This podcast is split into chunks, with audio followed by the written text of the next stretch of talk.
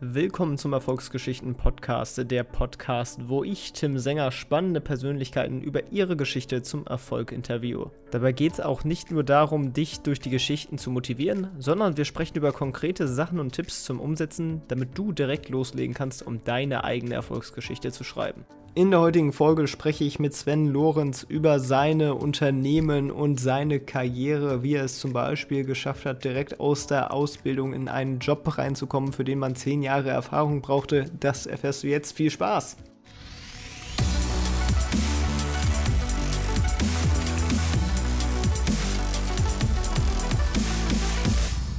Moin Sven, willkommen im Podcast. Ja, moin Tim. Vielen Dank für die Einladung.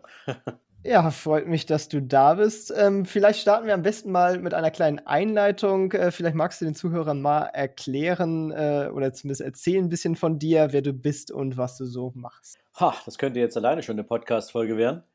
Ähm, okay, ich versuche es mal kurz zu halten. Also, mein Name ist Sven Lorenz. Wahrscheinlich ähm, hat der ein oder andere schon mal meinen Podcast gehört, richtig reich. Damit bin ich seit fast vier Jahren in den Finanzcharts vertreten, aber das ist eigentlich nicht mein Hauptgeschäft, denn mein Hauptgeschäft ist das Thema Vermögensverwaltung und Business Design und Business Development.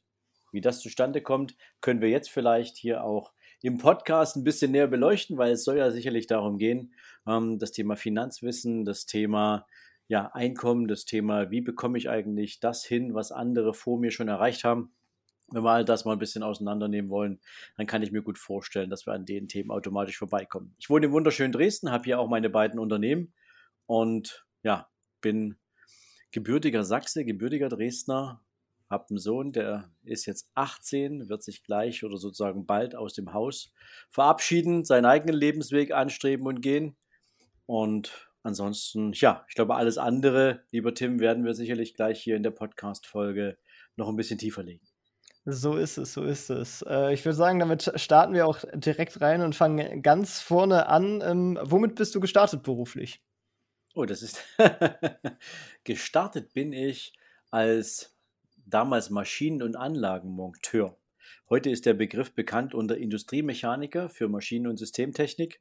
Und ähm, tja, das war so mein erster Eintritt ins Berufsleben. Allerdings war der ja mehr oder weniger aus der Not geboren weil später wurde ich dann Banker, habe also noch meine Banking-Ausbildung gemacht und dabei bin ich dann geblieben. Das war dann auch äh, noch DDR sozusagen, als du da angefangen hast. Ähm, also jetzt das Industriemechaniker äh, sein sozusagen. Ähm, muss man ja immer so ein bisschen mitsagen für den Überblick der jungen Zuhörer. ja, tatsächlich ist das so. Ähm, geboren bin ich ja damals in der DDR und mein, mein innerer Antrieb, irgendwie so geprägt, vielleicht auch durch äh, meinen Onkel, der immer mal wieder aus Köln zu Besuch kam, war, dass ich die Welt sehen wollte. Der hatte uns immer irgendwie Postkarten geschickt aus Gran Canaria, aus Italien, von Spanien. Und ähm, ich wollte irgendwie ein bisschen die Welt sehen. Und wer sich mit der Geschichte der DDR ein bisschen auseinandergesetzt hat, der weiß ja, dass Reisen damals nicht irgendwie so besonders opportun war, zumindest nicht in den westlichen Teil der Welt. Und mit diesem Beruf hätte ich mir diesen Wunsch allerdings erfüllen können, denn diese Firma, bei der ich gelernt hatte, die hat auch Maschinen produziert, die überall auf die Welt hin geliefert wurden. Das waren so Ver Verpackungsmaschinen für Bonbons. Ja, also wir haben beispielsweise damals für Stork Schokoladenriesen, für NIM 2 und wie sie alle hießen, ähm, äh, die Verpackungsmaschinen gebaut.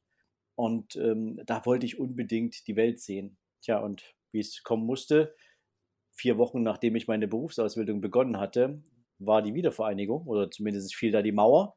Und der ursprüngliche Grund, warum ich diesen Job gelernt hatte, war mit einem Mal obsolet. Ja, und dann hast du dich quasi umorientiert sozusagen und äh, bist dann in die Bankenbranche gewechselt, oder? Na, ich habe den Job erstmal zu Ende gemacht. Also ich habe die Ausbildung okay. zu Ende gebracht. Ähm, das war damals ehrlich gesagt noch ein bisschen schlimmer als ähm, nur die Ausbildung zu Ende bringen, denn die Ausbildungszeiten in der DDR, die waren auf zwei Jahre begrenzt.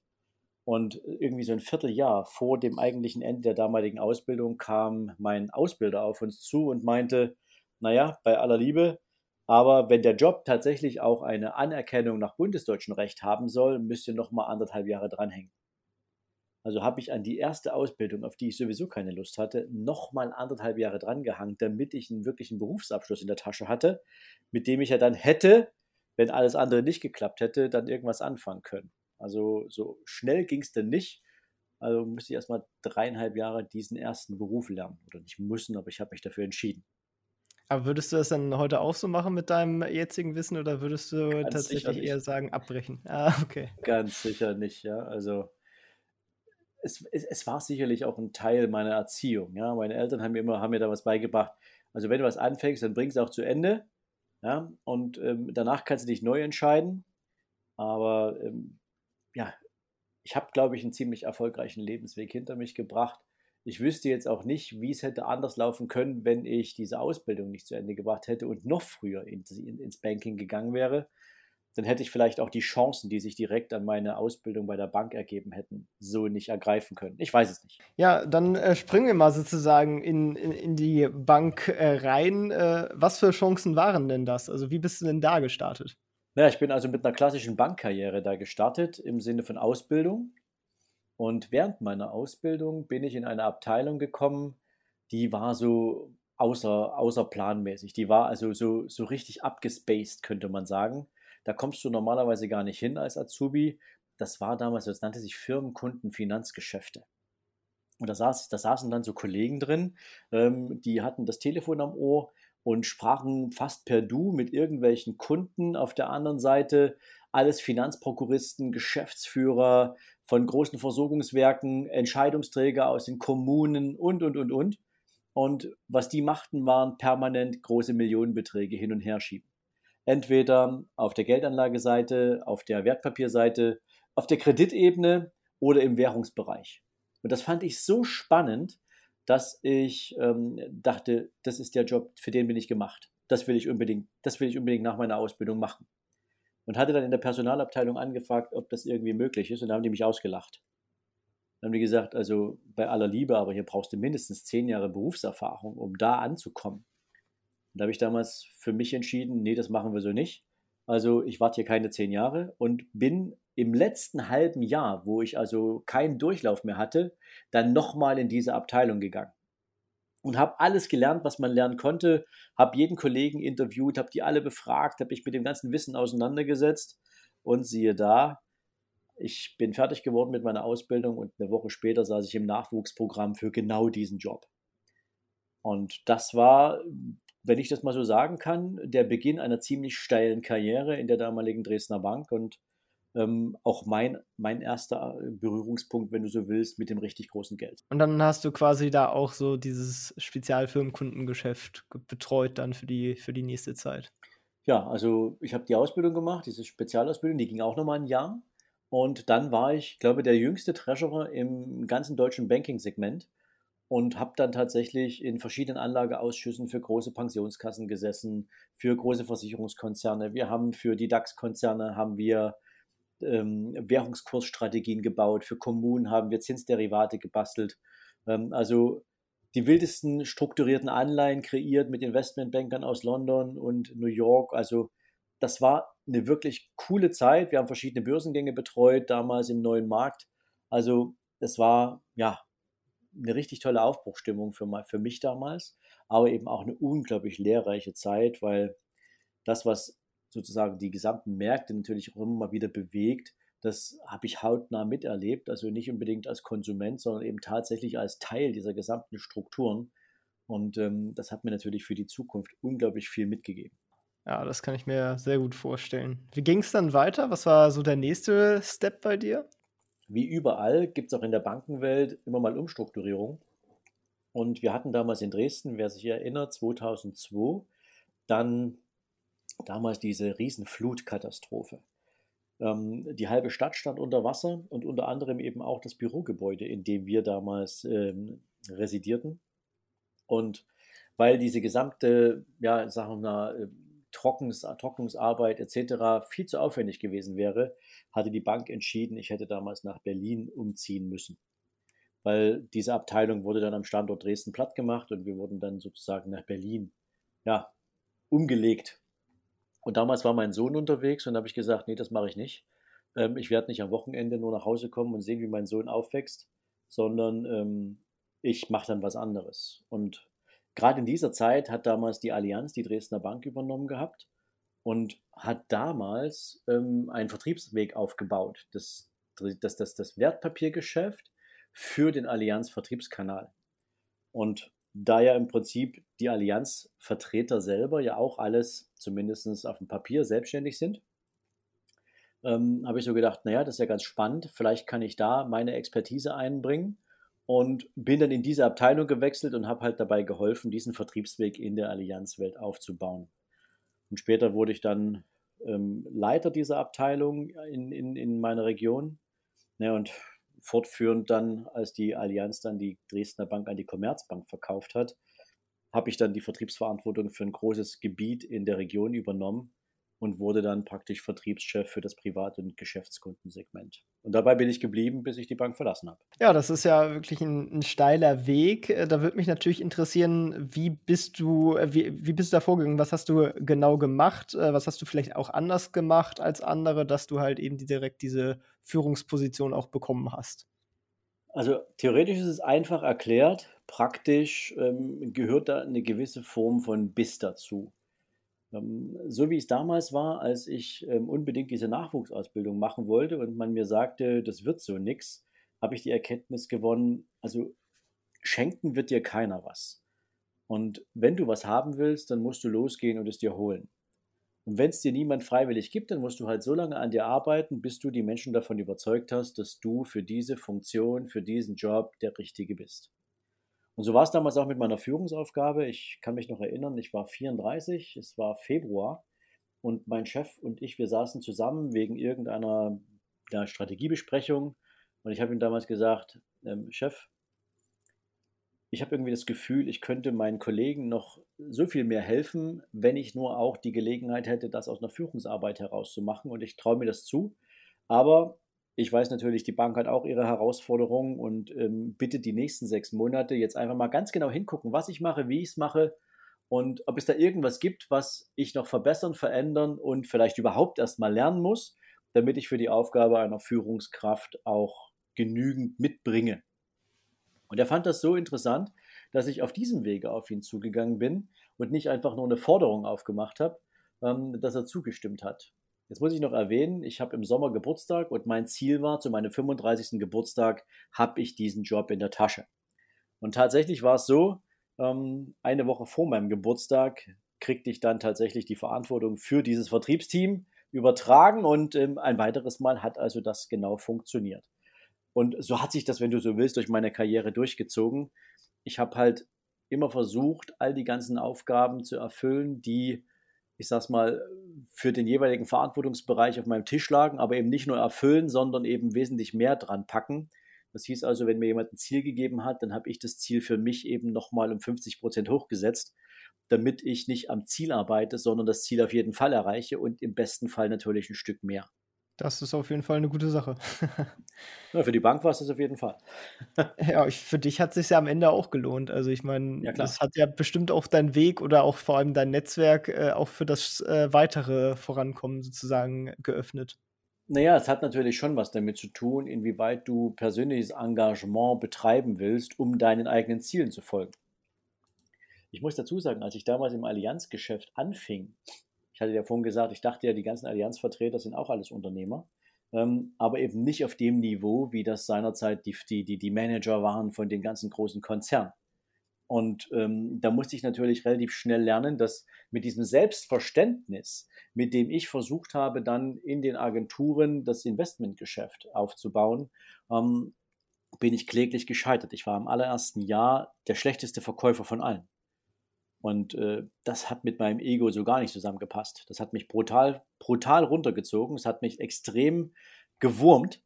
Und dann habe ich gesagt, das passiert mir kein zweites Mal. Also nächstes Jahr stehe ich auf dem Treppchen der ganzen erfolgreichen Verkäufer ganz oben. Und wenn ich das schaffe, dann werde ich diesen Platz auch nicht mehr verlassen. Und genauso kam es dann auch. Aber ich musste mir natürlich Gedanken machen, wie packe ich das? Und klar war, wenn ich nur mein Ziel erfülle, was mir von jemand anderem gegeben wird, also mein Vertriebsziel, dann ist ja in einer sogenannten rationalen Betrachtung oder in einer relativen Betrachtung, lass mich so sagen, 100 ähm, Prozent, bei mir 100 Prozent und wenn jemand anders ein anderes Ziel hatte, aber der hat auch 100 Prozent erreicht, dann waren wir in der Ergebnisbetrachtung gleich. Aber nach absoluten Zahlen war es halt was anderes. Und deswegen habe ich mir absolute Zahlen als Vertriebsziel gesetzt und gesagt, okay, ich will immer 50 Prozent mehr in absoluten Zahlen als das Ziel schaffen, was mir gegeben wurde. Und so hat das eben auch funktioniert. Und es ist im Prinzip wie mit allen Dingen im Leben. Wenn du dir ein Ziel setzt und du rechnest dann einfach mal zurück, was ist dann heute auf die kleinste Zeiteinheit, die du tatsächlich beeinflussen kannst, notwendig? Welche Ressourcen brauchst du dafür? Welche Informationen brauchst du dafür? Welche Menschen musst du mit einbinden, um dieses Ziel zu erreichen? Umso klarer wird natürlich auch der Weg dahin.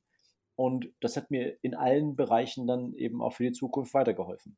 Ja, und danach äh, ging es sozusagen in die Selbstständigkeit. Warum hast du dich dafür entschieden?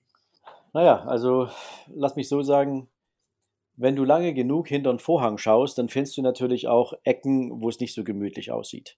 Und das ist eben auch ähm, in meiner Führungsaufgabe der Fall gewesen.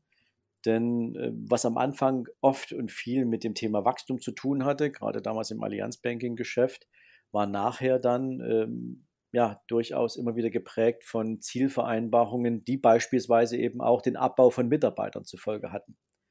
Und das waren ja nun alles ehemalige Kolleginnen und Kollegen von mir. Und ähm, einerseits tat es natürlich schon ein bisschen weh, auch ähm, ja, radikale Entscheidungen zu treffen, weil ich wusste natürlich, dass ich in diesem Moment auch, ähm, wenn man so will, in die Qualität von Familienleben eingreife. Ja, ähm, obwohl es mein Auftrag war, hat es mich trotzdem persönlich betroffen gemacht ähm, wenn ich dort ein Trennungsgespräch mit jemandem führen musste. Ja, das ist ja nicht so, dass man das äh, voller Leidenschaft tut und irgendwie hier den, den Sanierer spielen will. Ja, das war ja nie mein Ansinn. Ich hätte am liebsten jede Woche oder jeden Monat einen neuen Mitarbeiter eingestellt. Aber die Bankenlandschaft hat sich halt auch verändert und dazu kommt, dass das negative Zinsumfeld oder dieses Niedrigzinsumfeld, was wir zu dieser Zeit ja auch schon eine ganze Weile hatten, die Banken in die Notwendigkeit getrieben hat, ihre Produktportfolien so anzupassen, dass eben überwiegend provisionsabhängiges Geschäft gemacht wird. Und das sind eben dann Themenbereiche wie Ratenkreditgeschäft, wie das Lebensversicherungsgeschäft oder das Wertpapiergeschäft. Ähm, und da lag ein extrem hoher Druck drauf und der hatte zumindest nach meinem persönlichen Empfinden auch ja, oftmals weniger mit dem Interesse des Kunden als mit dem Interesse des Unternehmens zu tun. Und ähm, da wollte ich dann irgendwann mal kein Teil davon sein weil ich gesagt habe, das passt für mich nicht zusammen. Ähm, ich kann nicht die ganze Zeit Mitarbeiter einsparen und überall abschneiden und irgendwie ja, das Produktangebot für meine Kunden ausdünnen, wo doch der Kunde der ist, der am Ende die Zeche für alles bezahlt. Und ich, für mich war es immer schon so, der Kunde steht im Mittelpunkt und das Glück und die Zufriedenheit des Kunden ist wichtig und nicht bedingt an einer Umfrage, die ich mache, nach dem Motto, lieber Kunde, von 1 bis 10, wie zufrieden bist du denn? Und gib mir doch bitte eine 10, sondern tatsächlich ernsthafte Benefits und die haben eben immer mehr nachgelassen. Und zu guter Letzt, ähm, Tim, muss ich eben ganz ehrlich sagen, hat sich die Bankenlandschaft eben auch in eine Richtung entwickelt, die, ja, nennen wir es mal, auch ein Stück weit Verantwortung trägt für das Thema Überschuldung der Haushalte in Deutschland. Und das hat mich betroffen gemacht, aus dem einfachen Grund, weil ich war schon immer der Wertpapiermann. Ich war schon immer jemand, der auf der anderen Seite der Bilanz sozusagen seine Aufgabe gesehen hat und ähm, Menschen dabei zuzusehen und vielleicht auch ein bewusst treibender Teil davon zu sein, dass Menschen durch Konsumentenkredite, um sich irgendwas zu kaufen, was eigentlich keinen echten Nutzen hatte, was keine Investition war, sondern nur, tatsächlich nur ein Konsumgut war, bis hin zu einer Urlaubsreise, ja, ähm, da wollte ich nicht mitmachen. Und das war dann so der Zeitpunkt, als ich ja anfing auch ein Stück weit ja mich selber zu verlieren und dann später dann durch einen Impuls auch von meiner Schwester, die das mitbekommen hatte, dann ein bisschen mehr Klarheit zu mir gewann und so bin ich dann halt Anfang 2016 zu der Entscheidung gekommen, da gehe ich jetzt raus. Ja, ich hatte zwar keine Ahnung, was ich danach machen will, aber der Schmerz war groß genug, um die Entscheidung so zu treffen. Ja, aber dann hast du auch eine getroffen und dich fürs Asset Management entschieden. Was macht deine Firma genau? Oder eure Firma? Du bist ja mit einem Paddel zusammen. Ja, ähm, um ehrlich zu sein, war das am Anfang gar nicht so klar, weil ich wollte tatsächlich natürlich nach dem Ausstieg aus der Bank erstmal ein bisschen Abstand gewinnen. Ich glaube, das muss man auch machen, wenn man so 23 Jahre für so ein Unternehmen gearbeitet hat.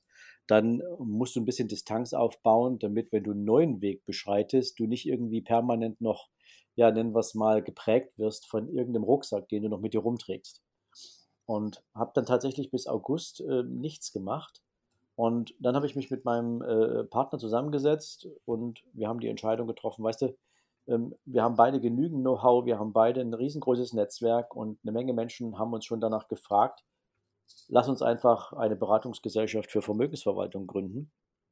Und das haben wir dann auch relativ schnell getan und sind dann ja an den Start gegangen und haben dann mit diesem Unternehmen ja unsere Beratung für Mandanten mit hohen Vermögenswerten aufgesetzt. Und tatsächlich hat das relativ schnell auch ja, gute Erfolge mit sich gebracht. Wir haben eine sehr hohe Empfehlungsquote gehabt, sicherlich auch aus dem Netzwerk heraus, was wir über viele Jahre gepflegt haben. Und ja, das war dann der Beginn unseres Asset Managements. Wie habt ihr das aufgebaut? Also in der Hinsicht, wie seid ihr an eure ersten Kunden gekommen? Wie habt ihr sozusagen euer, euer Business durchgetaktet? Naja, man muss natürlich dazu sagen, Kunden haben ja was mit Netzwerk zu tun. Und in äh, unserem Netzwerk gab es eine Menge Menschen, die sehr vermögend waren und auch sind.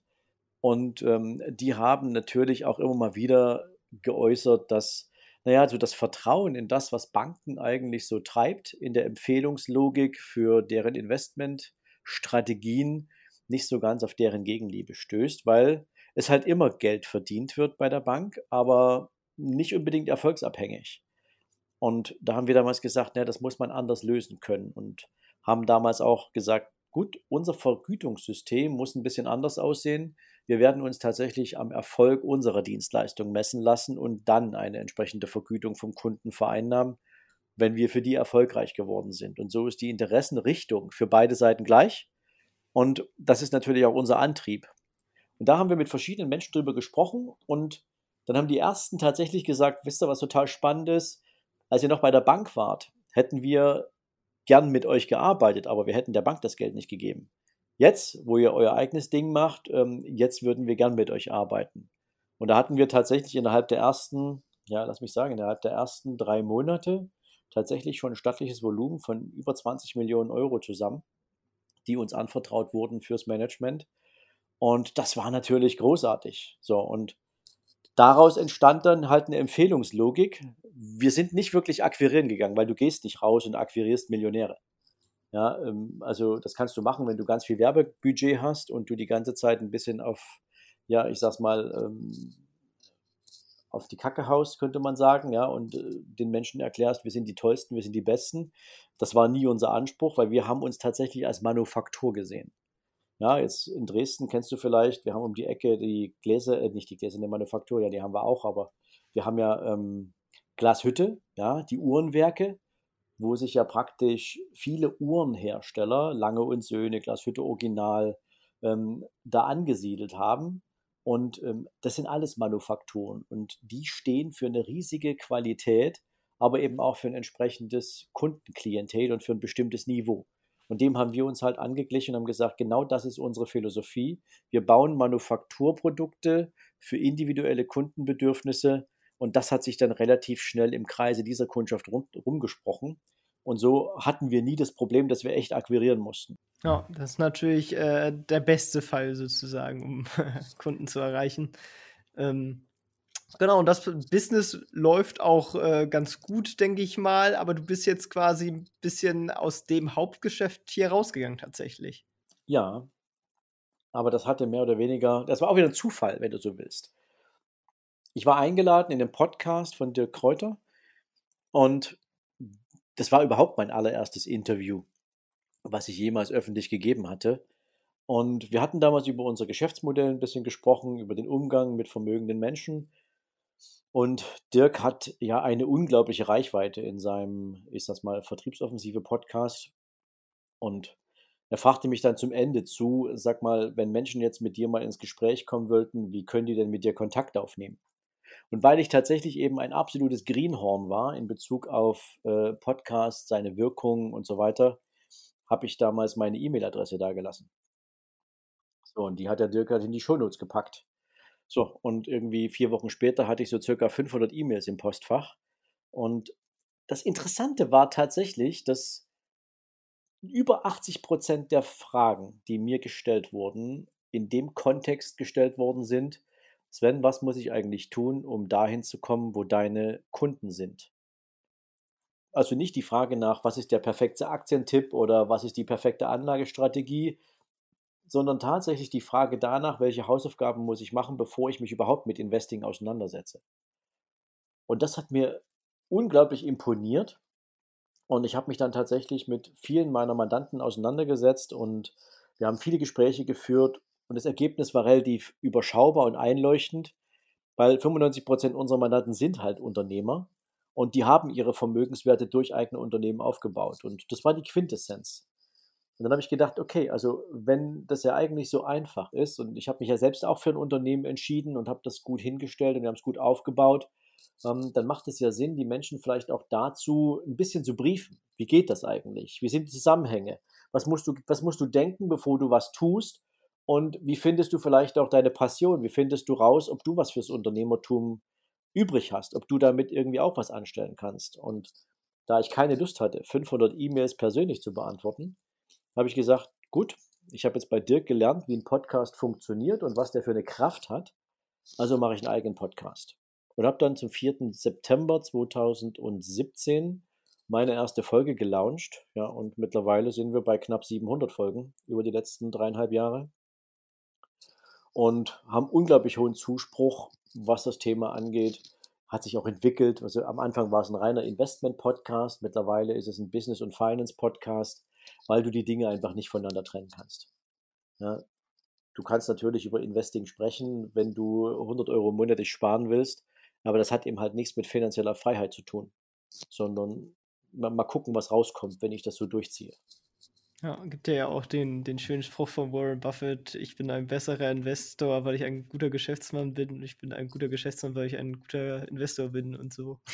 ja, genau, ist so. Ja, und äh, da würde mich natürlich jetzt äh, ganz, nicht ganz uneigennützig interessieren, wenn du jetzt so auch, auch schon auf den Podcast eingegangen bist.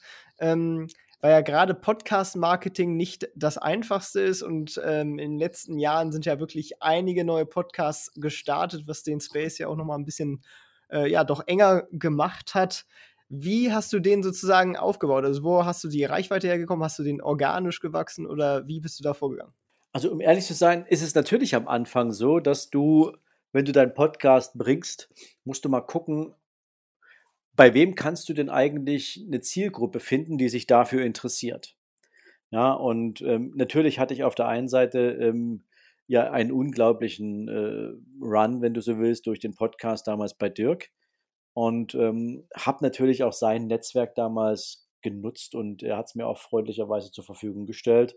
Ähm, um da mit anderen Podcastern ins Gespräch zu kommen. Denn was für ihn gut funktioniert hat, ähm, ich weiß gar nicht, zum Schluss hatten wir irgendwas um die 70 oder 80.000 Downloads auf diesem Video, äh, also nicht auf dem Video, auf diesem, auf diesem äh, Interview.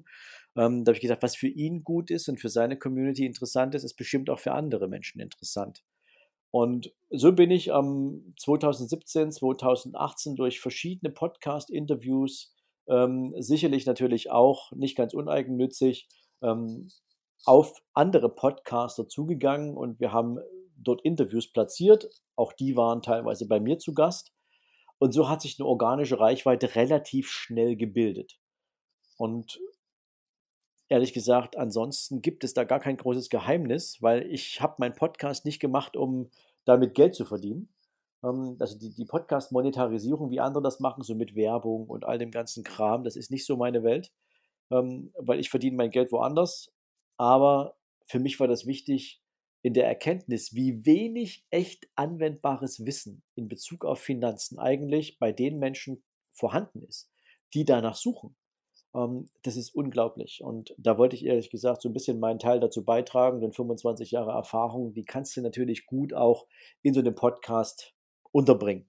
Ja, gibt ja tatsächlich mittlerweile eine ganze Reihe an so in dem Sinne werbefreien Podcast, wo sie aber ganz klar natürlich eine Marke sind, äh, um halt einfach den Traffic über den Podcast dann natürlich äh, zu was anderem sozusagen hinzuleiten, wie bei dir natürlich dann dein eigenes Business irgendwo.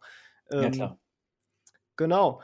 Ja, dann steigen wir auch noch mal in dein Business direkt ein. Was sind denn so Hauptpunkte, Hauptfehler, Sachen, Tipps, die du deinen äh, Klienten so mit auf den Weg gibst?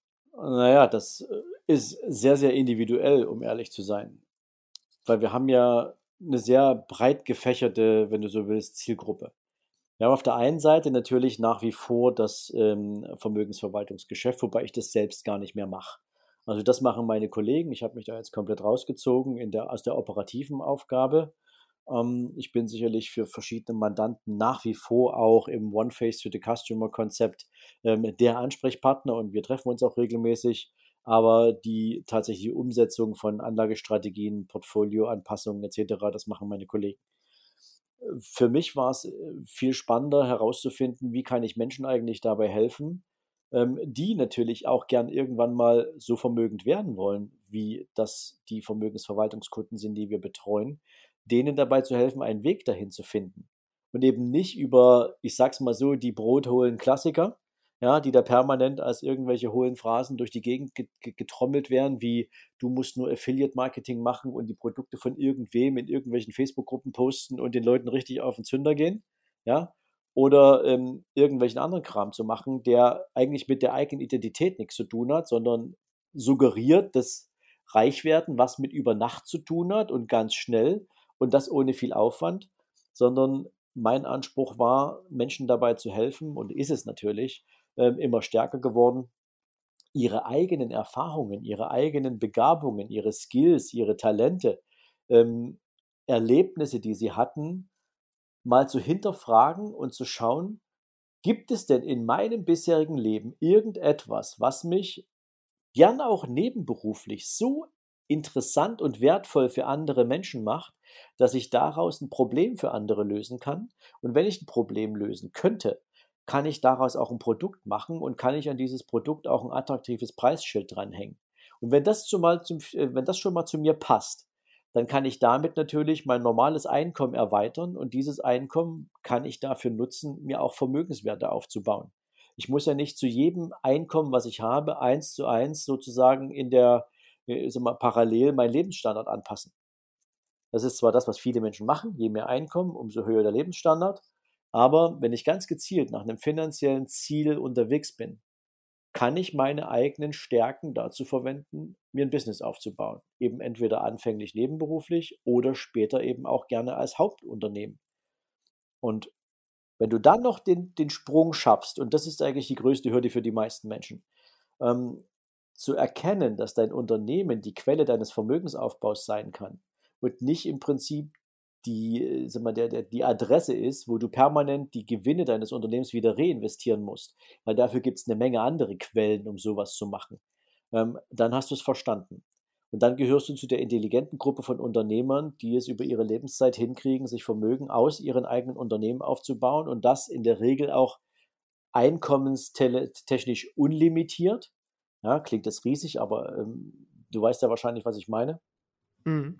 Und auf der anderen Seite eben tatsächlich auch einer, einem, einem, einem inneren, einer inneren Stimme zu folgen oder einem inneren Antrieb zu folgen, nämlich Dinge zu tun, die dich für andere Menschen wertvoll und interessant machen. Und da habe ich eine Menge Menschen schon auf dem Weg begleiten können. Es gibt auch Unternehmer, die momentan vielleicht ein Stück weit, ich will mal sagen, stagnieren. Das sind so, ich sag mal, die Menschen, die mit mir in die Mastermind gehen, beispielsweise. Ich habe ein eigenes Mastermind-Konzept oder Programm. Das ist dieses Jahr in die fünfte Runde gegangen. Das heißt also, ich gehe immer mit maximal zehn Unternehmern für ein ganzes Jahr lang in die gemeinsame Arbeit an deren Wachstumsstrategien. Nutze natürlich dadurch einerseits das Thema Schwarmwissen, Gruppenintelligenz, Gruppendynamik. Ja, und daraus entstehen unglaublich tolle Strategien, unglaublich großartige unternehmerische Ideen ähm, bis hin zu, ich sag's mal, komplett neuen Businessansätzen. Und das Ziel ist, dass diese Unternehmer dann in ihrem Erfolg und Wachstum die nächste Hürde nehmen können, die sie vielleicht für sich alleine so gar nicht gesehen hätten. Und wenn du dann siehst, was diese Menschen für Erfolge feiern, wie sie größer werden, wie sie wachsen, wie sie ihre Ziele erreichen, dann ist das für mich ehrlich gesagt alles, was ich jemals wollte. Ja? Aber auch zu dieser Erkenntnis musste ich, musste ich, bin ich erst spät gekommen. Ja? Also rauszufinden, was einen selber wirklich glücklich macht, das dauert schon eine Zeit. Eine beliebte Frage, die ich immer gerne stelle, ist, äh, wenn du unseren Hörern ein Buch empfehlen möchtest, äh, welches wäre das? das ist jetzt sicherlich kontextabhängig, aber es gibt ein Buch, das mein Leben verändert hat. Und dieses Buch heißt äh, Das Café am Rande der Welt, geschrieben von John Strzelecki. Und das ist ein sehr kleines, schmales Taschenbuch. Das ist das Buch, was mir meine Schwester geschenkt hat, als sie feststellte, dass ich mich irgendwie von meinem, von mir als Persönlichkeit immer weiter entfernt habe. Und dieses Buch hat mich zurückgebracht zu mir selber. Und ähm, das kann ich nur empfehlen. Es ist ein tolles Buch, es ist großartig, es öffnet deinen Horizont und ja, wird dir unheimlich viel geben. Ja, wirklich äh, gutes Buch, habe ich auch schon gelesen, definitiv zu empfehlen und natürlich in der Beschreibung verlinkt. Dann äh, eine weitere Frage. Ähm, wenn du unseren Hörern einen Ratschlag geben müsstest für ihren Erfolg, welcher wäre das? Ich habe mal einen tollen Spruch gehört, der heißt, was dich bis hierher gebracht hat, bringt dich nicht auf das nächste Level. Das heißt also, wir Menschen, wir brauchen ja unsere persönliche Weiterentwicklung, egal in welchem Lebensbereich. Bei manchen sieht das zwar nicht so aus, aber brauchen tun wir es alle. Und deswegen kann ich nur jedem empfehlen, wenn du dich in irgendeinem Lebensbereich weiterentwickeln willst, such dir jemanden, der diesen Weg vor dir gegangen ist. Und nimm dir diesen Menschen als Vorbild, lies von ihm irgendeine Biografie. Wenn der irgendwas anbietet, wie ein Buch, wie ein Seminar, wie ein Podcast oder ähnliches, folge diesem Menschen, ähm, dass du die Impulse mitnehmen kannst, die er bereit ist mit dir zu teilen, damit du den nächsten Schritt in die Richtung machen kannst, wo du hin willst. Mehr kann ich dazu ehrlich gesagt gar nicht sagen. So mache ich das immer wieder und ähm, ja, wachse natürlich auch jeden Tag ein Stück mehr. Ja, scheint auch gut funktioniert zu haben. Ich danke dir, dass du im Podcast dabei warst. Waren, glaube ich, viele spannende Punkte dabei. Viel konnte man, glaube ich, hier raus mitnehmen. Ähm, wirklich toll. Vielen Dank und das wär's. Ciao, ciao. Vielen Dank, lieber Tim. Ciao, ciao. Das war's auch schon mit dieser Folge vom Erfolgsgeschichten Podcast. Alle angesprochenen Links findest du in den Shownotes und auf erfolgsgeschichten.org. Wenn dir die Folge gefallen hat, dann hinterlasse gerne eine Bewertung auf iTunes und Co. Wir hören uns dann in der nächsten Folge wieder und denk dran, nur durch Taten kommt man zum Erfolg. Also, leg los!